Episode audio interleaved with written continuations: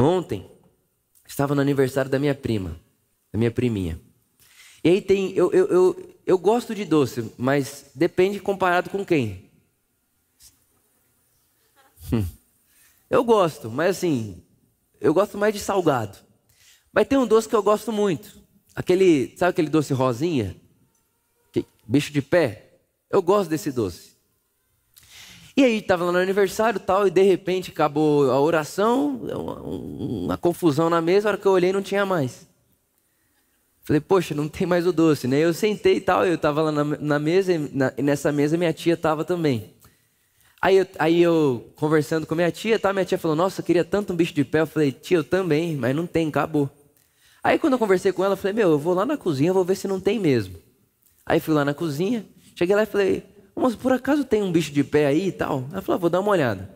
Aí ela foi lá e voltou com uma bandeja de brigadeiro e tinha um bicho de pé. Um. Aí eu falei, só tem esse? Ela disse, é. Eu falei, é o último, certeza. Ela disse, é. Só que aí tem uma coisa, irmãos, eu estou vivendo na ilha. Aí você imagina, qual foi a sinalização? Minha tia nem sabia que eu estava lá. Eu não falei para ela que eu ia ver que se tinha ou não. Eu podia pegar ali, comer tranquilo chegar lá depois lamentar. Nossa, tia, devia estar tá tão gostoso esse bicho de pé. Só que dentro do reino de Deus, irmão, para você calar a voz da sinalização, você tem que fazer muita força.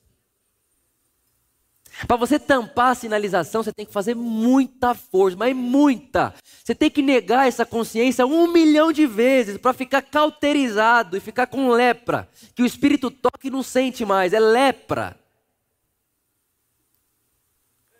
Tem que nascer de novo, de novo. Na hora que eu peguei, eu falei, só tem esse. É como se não tivesse outra opção. Eu não posso comer isso aqui. É pecado eu comer isso aqui. Aí falei, não, a igreja evangélica brasileira fez pecado se ouvir música secular e. Ah, mas comer o brigadeiro dos outros pode.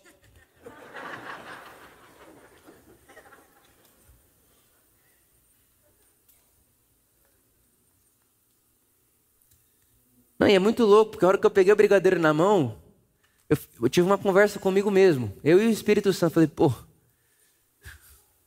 nem no brigadeiro. Pô. Só que qual que é o problema, irmãos? É que para o Espírito Santo, se é o brigadeiro ou um milhão de reais, é a mesma coisa. Porque o Espírito Santo não está fazendo conta. O Espírito Santo está percebendo que tipo de gente eu estou me tornando enquanto analiso as sinalizações do reino de Deus. Então podia ser um milhão de reais. Não, não podia, porque não tem. Mas para quem tem, o brigadeiro podia ser um milhão de dólares.